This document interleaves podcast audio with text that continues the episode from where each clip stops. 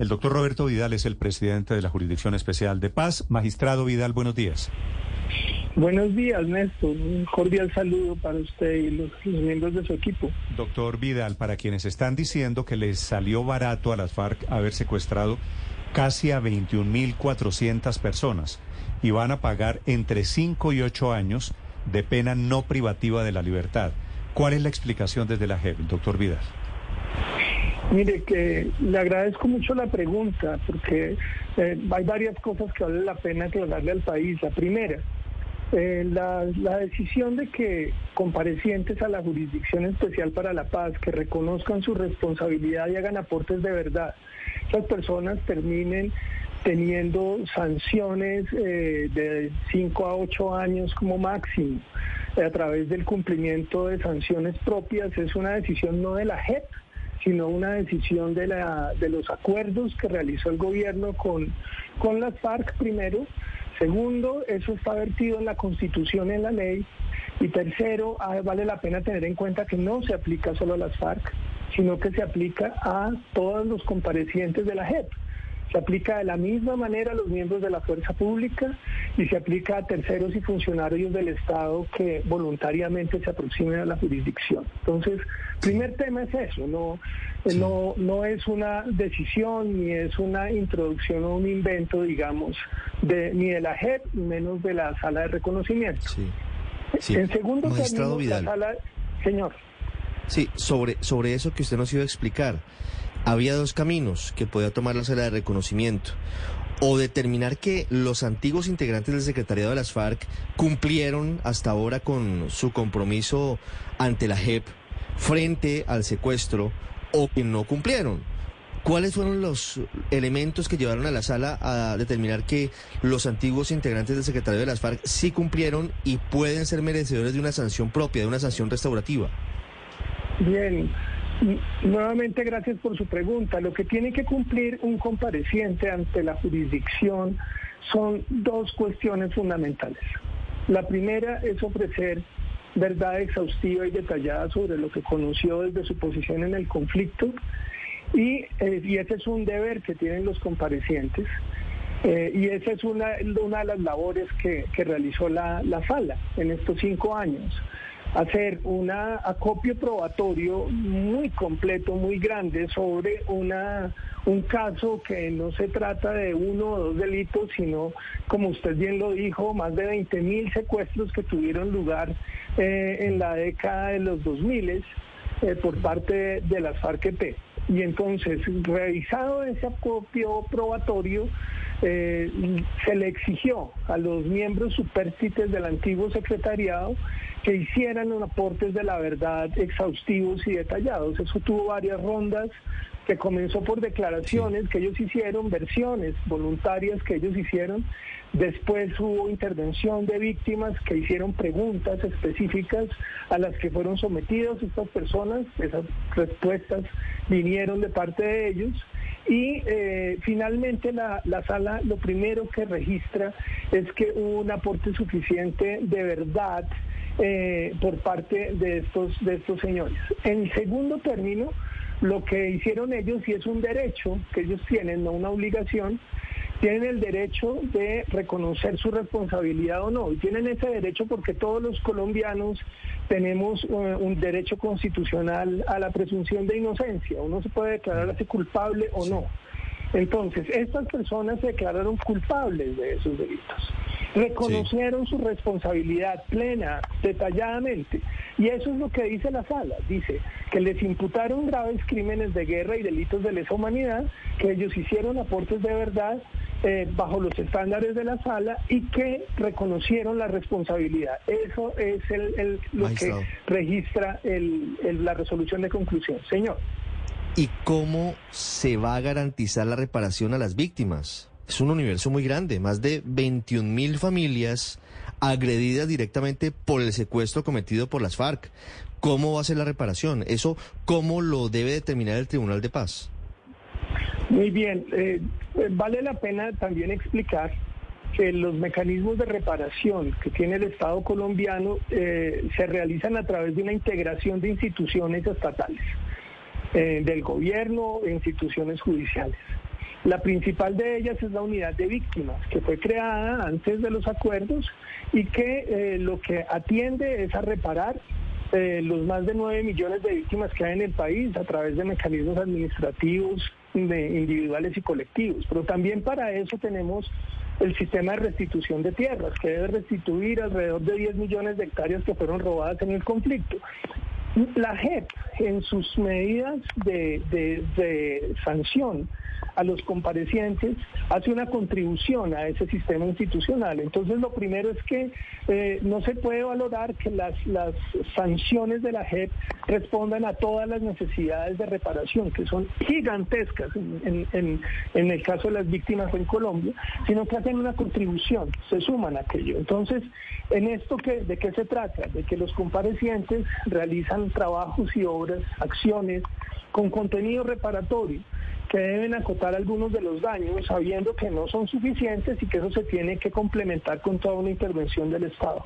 A eso es a lo que refiere algunos de los proyectos que presenta la sala, que se complementan con proyectos que viene desarrollando la JEP y que serán impuestos por las secciones, el Tribunal de la Jurisdicción Especial para la Paz en su sentencia. Sí, magistrado, pero fíjese que hablando de las víctimas, hay militares eh, y hay policías que fueron víctimas de secuestro de las FARC que no comparten esa interpretación suya y de la y de la JEP de verdad completa y exhaustiva. ¿Cómo se van a tramitar o cómo se tramitaron esos reparos de las víctimas que dicen no hubo verdad plena? Eh, claro, mire, el, el, tema de cuándo la verdad es suficiente es una discusión muy grande, entre otras cosas por, por una, una perspectiva, y es que nosotros en la jurisdicción estamos investigando un macrocaso Y las personas no sufrieron del secuestro en macrocaso, ni en, ni en discusiones o en una, en una vivencia macro, sino que la gente sufrió eso en específico, en su familia, con, con sus papás, sus hijos, en, en una cuestión sumamente concreta. Entonces siempre va a haber una distancia entre esa verdad concreta, particular, de cada una de las víctimas respecto de la verdad colectiva que se busca y que se encuentra a través de la investigación de los macrocasos. Con eso le quiero decir que hay un bache que entre lo uno y lo otro que en últimas no se cierra jamás. Lo que sí se puede aspirar es darle a las víctimas todas las posibilidades de participación en diversos momentos para que hagan preguntas, para que hagan cuestionamientos como los que usted me está presentando, que son legítimos y a los que ellos van a tener siempre derecho. Y en el caso de la sala hubo varias audiencias en las que se trató de cerrar esa brecha. Y ahorita todavía en el tribunal quedan, este, quedan ocasiones para que las víctimas se manifiesten al respecto y sigamos trabajando en ello. Pero si quiere, eh, le, podría decir desde ya, la perspectiva de los macrocasos permite llegar a unos niveles de verdad, pero siempre va a haber una deuda de verdad específica con las víctimas, mucha de la cual no se va a poder llenar. Entonces lo que le corresponde a los jueces es fijar estándares, es decir, hasta cuándo se puede considerar que eso es suficiente para efectos judiciales, así materialmente no se tenga acceso a toda la verdad. Magistrado Vidal, ¿qué pasa con los derechos políticos de estas personas y con el ejercicio político si son condenados? De los, de los señores de las FARC, dice usted. Del exsecretariado de las FARC, sí, señor. Exacto, mire, sobre eso hay una consideración legal y constitucional. Y es que a estas personas, cuando son objeto de sanciones propias, el ejercicio de las sanciones propias, dice la ley, es compatible con el ejercicio de las funciones políticas. Eso lo determinaron en el acuerdo como una parte de justamente de, aquello en lo que en lo que las partes consideraron que era necesario. ¿Ellos podrían estar condenados y simultáneamente ser congresistas o ser gobernadores, por ejemplo? Eh, sí, señor, eso está previsto en la ley, eso es posible. Ahora, le corresponde al tribunal establecer en qué condiciones es eso posible y cómo se puede hacer en última instancia, pero esa compatibilidad es una compatibilidad establecida en la ley, no es una cuestión que decide el tribunal. Sí, magistrado, ¿Cómo se van a determinar asuntos complejos como el arraigo, el, sitio en el que viven los antiguos integrantes del secretariado, la sanción que imponga el tribunal va a tener en cuenta eso, es decir, la reparación sería en la zona en la que viven los eh, antiguos miembros de las FARC y sus familias o podrían trasladarse a otras zonas del país. Mire, hay muchas variables a considerar al momento de determinar el lugar donde un compareciente, y aquí pues, esto corre igual para los miembros de las FARC o los de la fuerza pública, a la hora de determinar dónde debe prestar su, su sanción propia en compareciente, entre otras la, necesaria conexión que hay entre los procesos de reincorporación y la prestación de la sanción propia. Es decir, no mal, haríamos en sacar a una persona que está en un proceso de reincorporación de la zona donde lo ha venido haciendo y mandarlo a otro extremo del país. Entonces seremos muy respetuosos con eso, pero también hay que considerar las capacidades de los comparecientes, su edad, y, de acuerdo a todas esas serie de variables se determinará, el tribunal le corresponderá determinar dónde esas personas deben prestar sus servicios y, deben prestar, digamos, y cumplir su sanción y, eh, propia. Eh, es un proceso que es delicado y al que le incluiría también temas de seguridad, o sea, la, garantía que tiene que hacer el gobierno nacional de que las personas que están cumpliendo las sanciones tienen las condiciones de seguridad. Sí, doctor Vidal, una última pregunta. Todos estos señores del secretariado, Timochenko y compañía, Catatumbo, eh, Milton de Jesús Toncel, Julián Gallo, Rodrigo Granda, ¿podrían salir del país a pesar de la condena? Mire, eso es una cuestión que determinaría, determina el tribunal. Lo que hasta ahora, lo que ellos tienen en su régimen de condicionalidad es la es la posibilidad de salir del país sometido a un permiso que tiene que eh, que tiene que emitir la jurisdicción. Pero mejor dicho, podrían de acuerdo a podrían salir del país, no van a perder la libertad, pueden ser congresistas. ¿Cuál es la sanción? Mire, la sanción hay que entenderla en su contexto, Néstor, y es que eh, este es un proceso de transición hacia la paz. Aquí hay aportes de verdad, aquí hay reconocimientos de responsabilidad, hay garantías de no repetición. Estas personas que están sometidas a estas sanciones honraron los acuerdos y han garantizado que no vuelven a la guerra y no han vuelto a delinquir. En ese contexto, los trabajos y obras que van a hacer entre 5 y 8 años adquieren sentido. Y con ello están contribuyendo a la, a la reparación de las víctimas, pero también están contribuyendo a la transición del país. Esto no es en ese sentido la justicia ordinaria, sino que es un proceso de transición que usa las herramientas. Entiendo, entiendo que esta es una clase de condena totalmente diferente. Entiendo que la Jurisdicción Especial de Paz diga que ellos han cumplido. Cuando usted dice que ellos van a tener que hacer trabajos o dice la sala de reconocimiento, obras, actividades de contenido reparador y restaurador, ¿De qué clase de trabajos estamos hablando, doctor Vidal? Sí, señor. Algunos como los que están enunciados en la resolución de conclusión, pero otros que estamos diseñando. Tenemos un sistema restaurativo. No, pero ¿qué, clase, ¿qué clase de trabajos? ¿Me quiere dar un ejemplo? Ah, sí, señor. Mire, el, el primer proyecto en el que estamos trabajando son dos. El primero es el desminado y el manejo del riesgo de minas. Eso lo estamos haciendo de la mano de UNMAS, la, Agencia de Naciones Unidas para el Desminado, el PNV y la Oficina del Comisionado para la Paz, que es la autoridad de desminado en Colombia. Con esas instituciones estamos creando un proyecto en el que estas personas tendrían que estar en territorios haciendo desminado o contribuyendo con las labores del desminado. ¿Y lo están haciendo hoy en día, doctor Vidal? Eh, mire, desde antes de la firma de los acuerdos hubo unos gestos de confianza y la, en particular las FARC crearon una organización de desminado. Ellos han venido haciendo de la mano del ejército. No, yo sé que hay organizaciones de desminado. Quiero saber, ¿Timochenko y compañía están yendo y quitando las minas que ellos sembraron?